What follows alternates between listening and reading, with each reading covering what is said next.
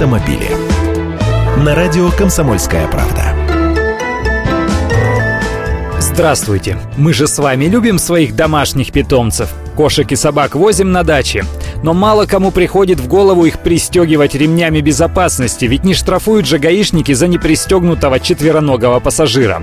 Что будет с животным, если, не дай бог, произойдет авария? И что будет с пассажирами, кстати, об этом мы не думаем. А зря. Немецкая страховая компания «Альянс» провела собачий краш-тест. Взяли компактный городской Ford Fiesta и разбили его о стену на скорости в 40 км в час. Вместо животных, естественно, использовали два манекена, имитирующих 35-килограммовую овчарку и щенка весом до 12 килограммов.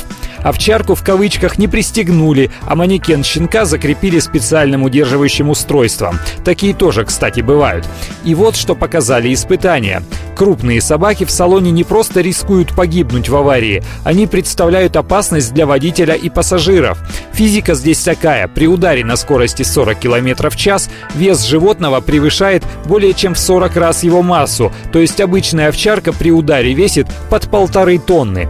Во время испытаний тяжелый манекен перелетел через салон и врезался в переднюю панель, то есть тяжелых собак для безопасности их самих и людей в машине необходимо перевозить только в багаж багажном отделении и в специальном транспортировочном боксе. С маленькими собачками все гораздо проще, но и их рекомендуют пристегивать во время движения машины при помощи специальных шлеек и поводков.